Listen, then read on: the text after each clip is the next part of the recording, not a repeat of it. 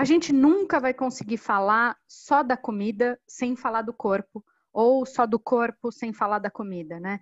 É, o ponto inicial, que eu acho que é fundamental para vocês entenderem e para a gente partir, né? Uma dieta vem, na maioria das vezes, porque eu estou desconfortável com o meu corpo.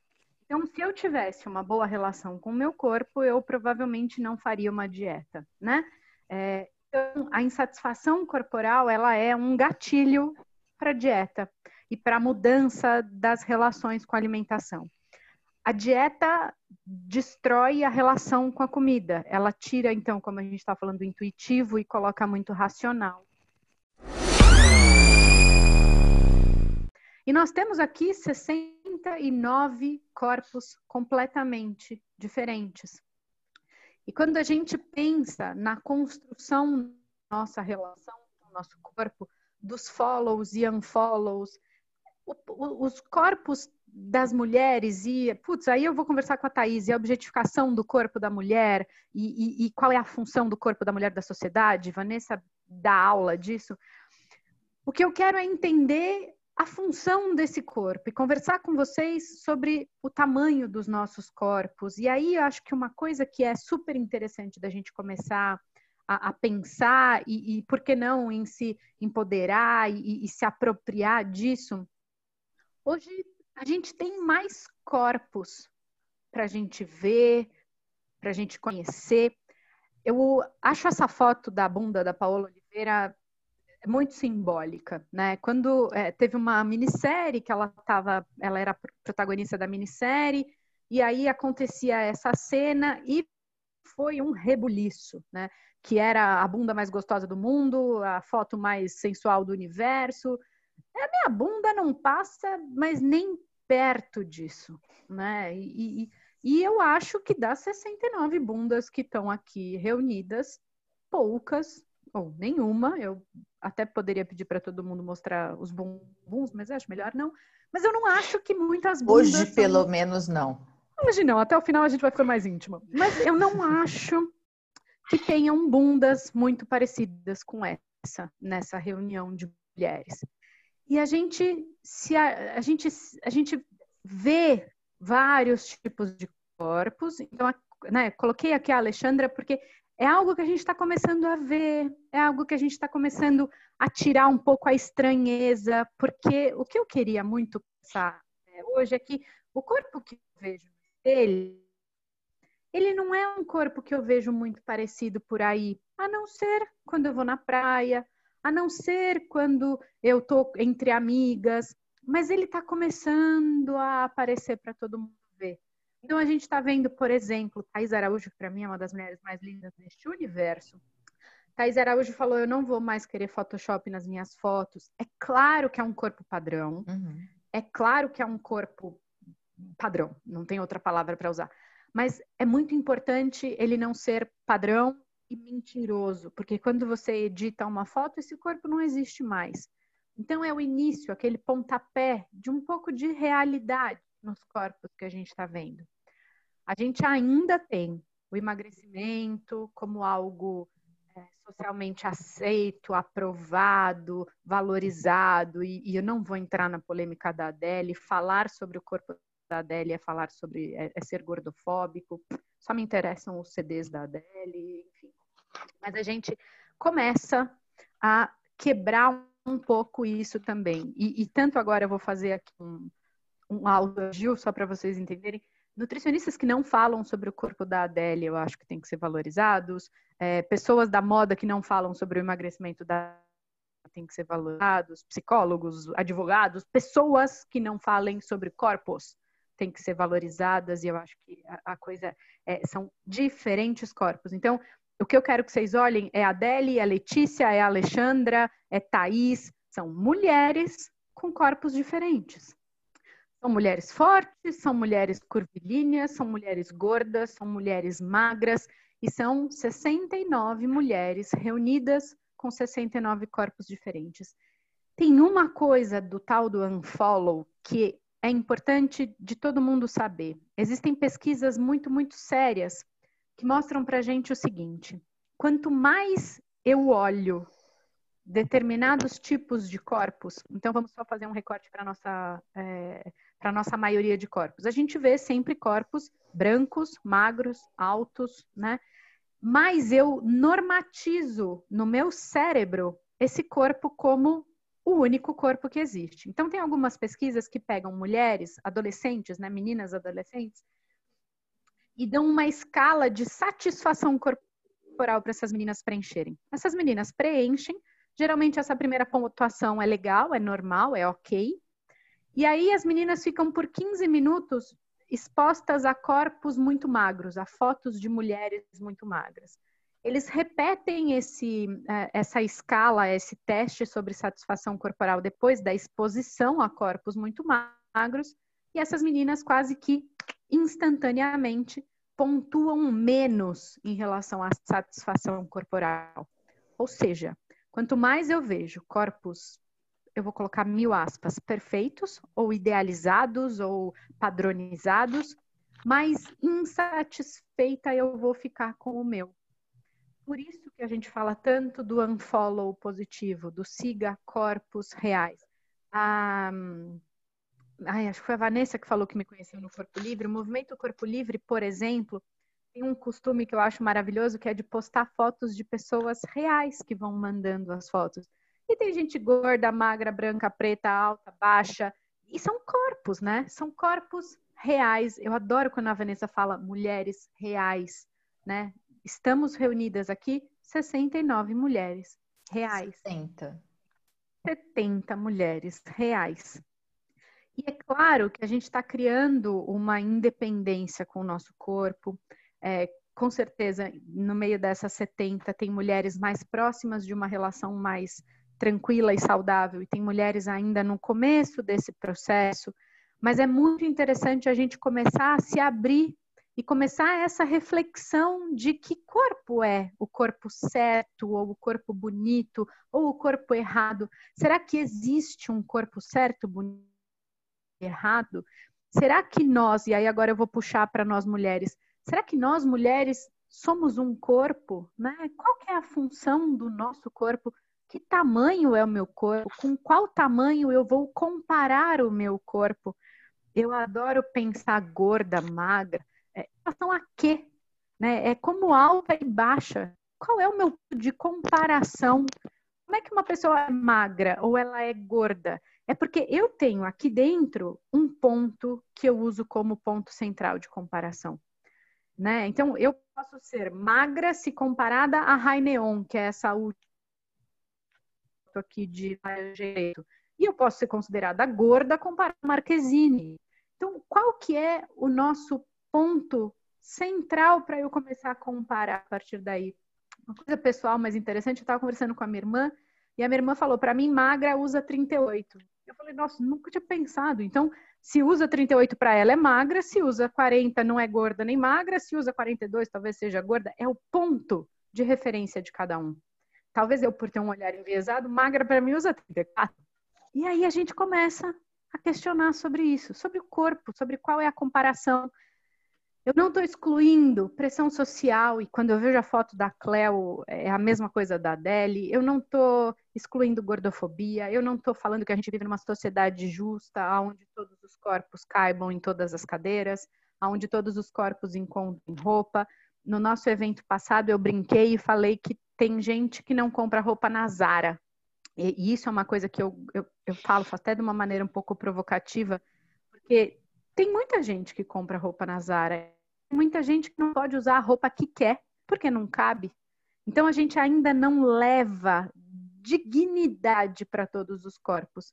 E eu queria aqui puxar também como uma culpa nossa, da gente também não lutar e ficar valorizando blogueirinha de Instagram com milhões de seguidores que só tem atitudes infames, eu não preciso falar o nome nem de quem eu estou pensando. Né?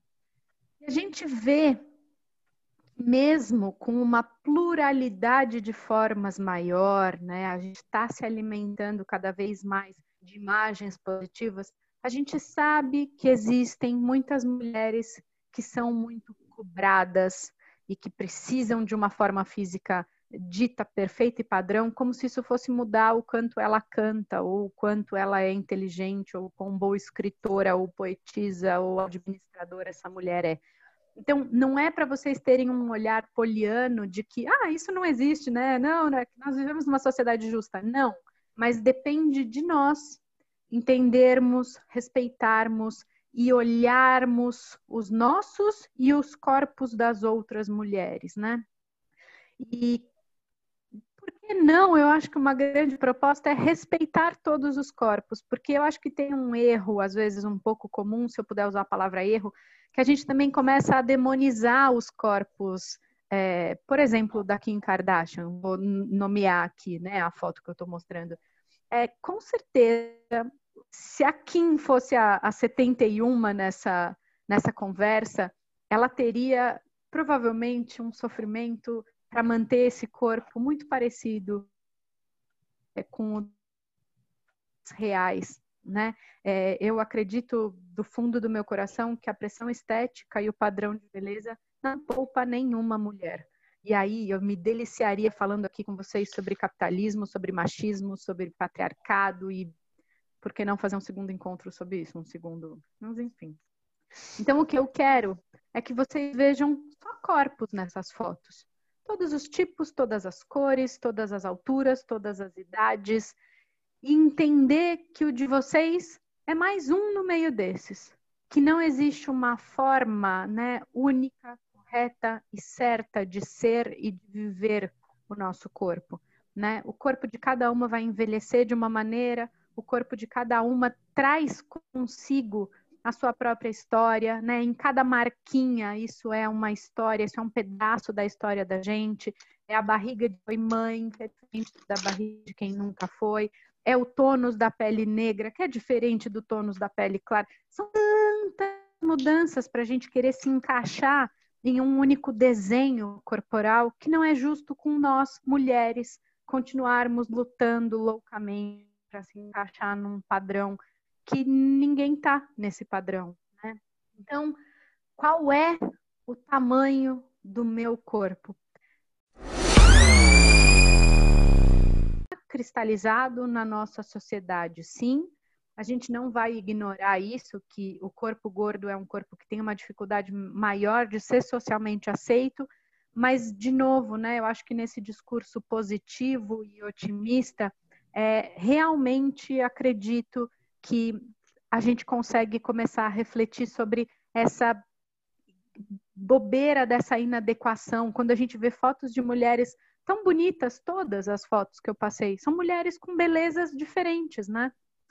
E aí, quando eu começo a pensar com vocês é, o tamanho do corpo de vocês, aquilo que a gente falou no começo de serem tempos tão difíceis, é claro que quarentena e pandemia mexe com a nossa sensibilidade em relação ao nosso corpo, né?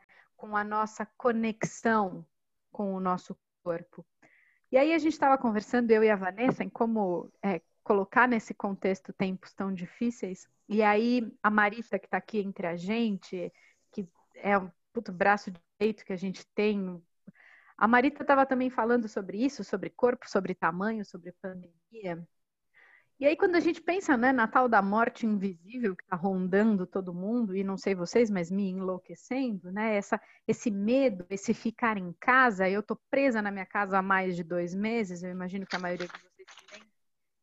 A gente saiu dos nossos lugares conhecidos, né? A gente saiu dos escritórios, a gente saiu das firmas, nós não estamos mais na nossa cadeira do escritório, no nosso ambiente, que a gente já sabe o tamanho, já sabe como eu me ajusto, como eu fico, se é confortável.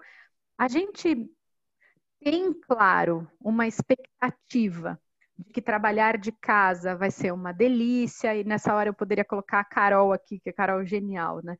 Que, como é trabalhar em casa? Ai, home office é uma delícia. Só que não. Para quem tem filho, então, eu acho Faltou que é só cachorro. Não... Faltou o cachorro. Faltou o cachorro e o namorado passando de cueca atrás. Ah, faltou. Então é isso, né?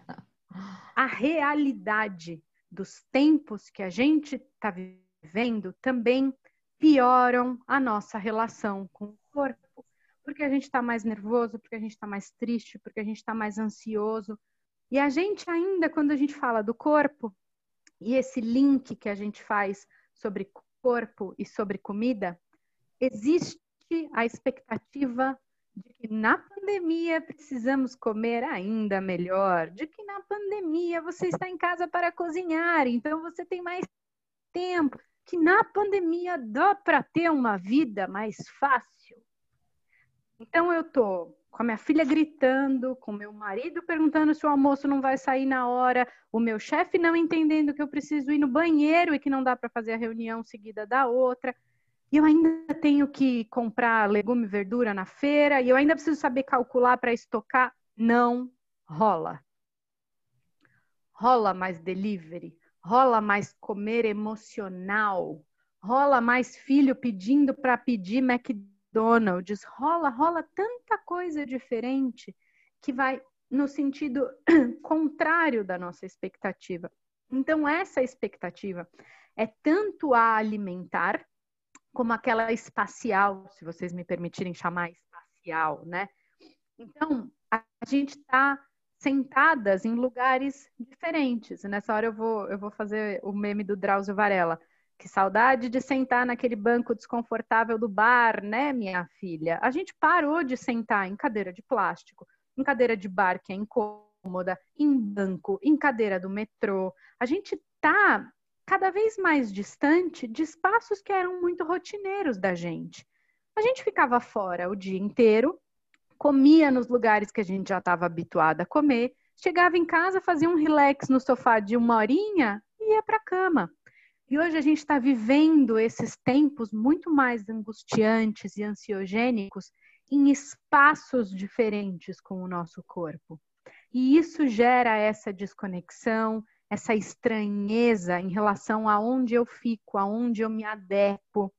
Então, o que eu acho que é importante a gente conversar, e aí eu queria também que a Vanessa é, acrescentasse o que ela achar importante, é que o respeito ao corpo nesses tempos tão difíceis, ele tem que começar a partir da, da, da, do entendimento e, e, da, e, da, e do ato compassivo de aceitar que são tempos realmente diferentes, né? que a gente está ocupando espaços diferentes, mas que a gente pode, ao mesmo tempo, se eu voltar às fotos mais ilustrativas dos corpos, entender que os corpos também vão mudar e que a gente também pode se apropriar de diferentes corporais. E entender, eu gosto muito do movimento Body Positive, né? Que ele encontra saúde e beleza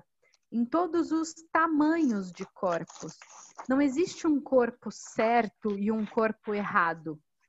Existe um corpo que a gente aprende desde muito nova, que é o corpo padrão, né? Eu, eu coloquei a foto da Angélica, e a Angélica é uma pessoa que me acompanhou inteira. Eu tô com 34 anos e, e a Angélica ficou comigo. E, e hoje eu olho para a Angélica, e a Angélica eh, deve ser alguns 10 anos mais velha do que eu.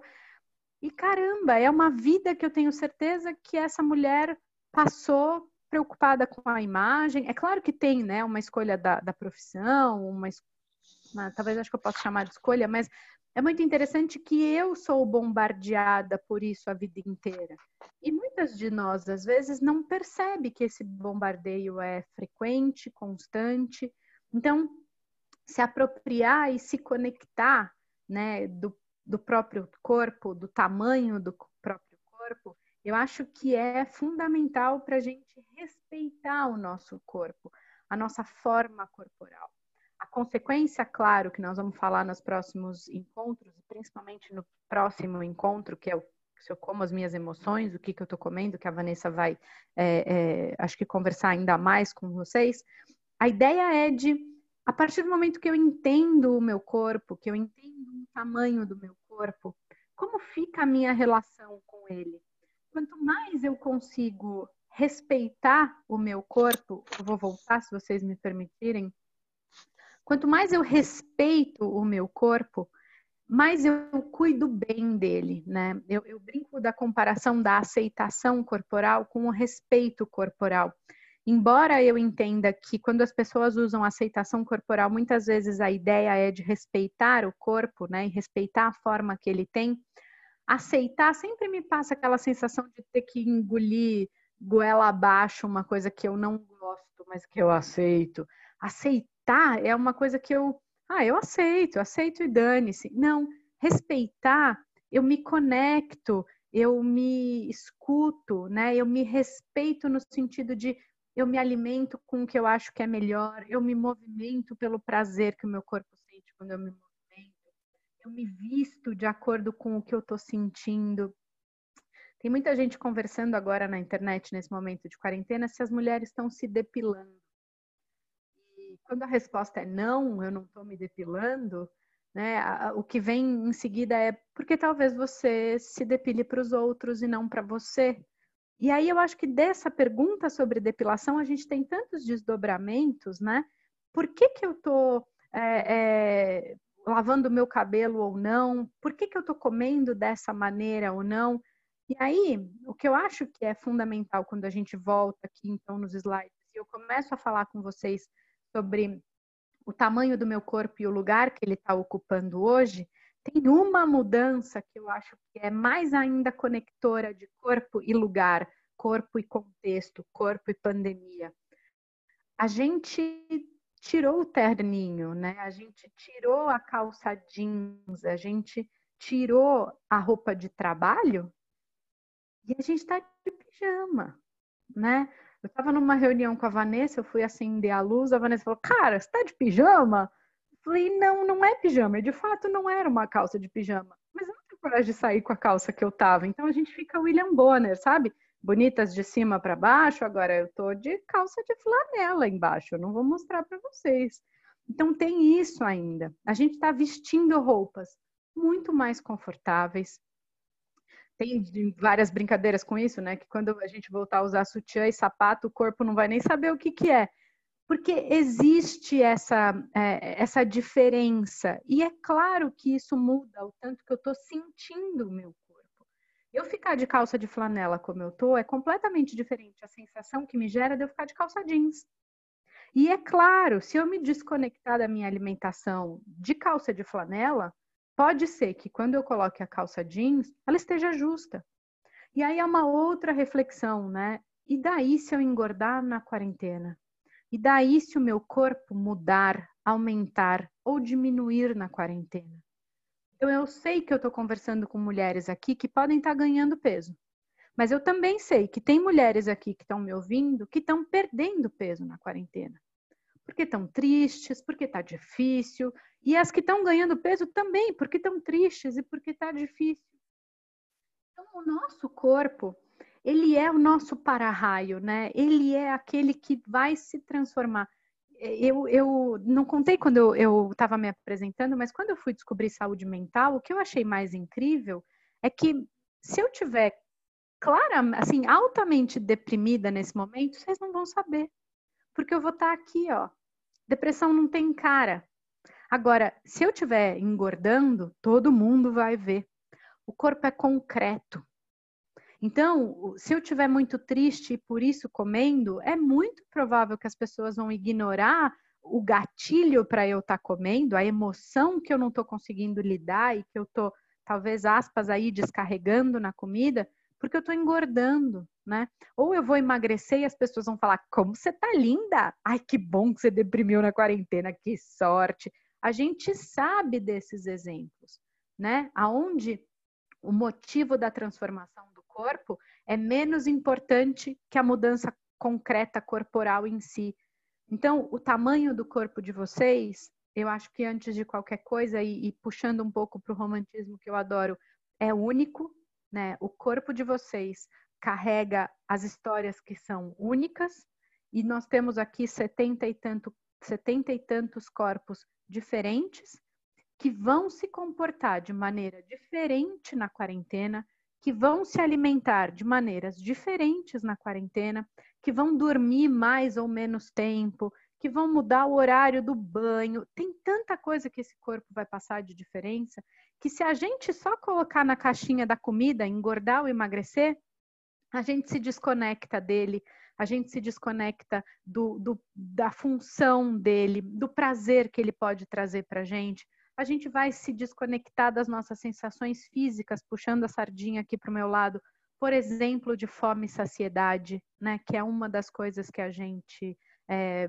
quando fala, por exemplo, da alimentação intuitiva, é algo que faz bastante sentido. Então, eu queria que vocês se apropriassem do corpo de vocês e independente do tamanho desse corpo, né? Todo corpo que está reunido aqui, bonito, é saudável, é único, e tudo que vocês fizerem por causa desse corpo, seja do tamanho dele, seja é, é, talvez mais impulsionado pela quarentena, eu queria que vocês tentassem fazer pensando naquele amigo que vocês gostam muito, porque, de novo, quando eu respeito o meu corpo, quando eu tenho uma relação de afeto, eu cuido dele,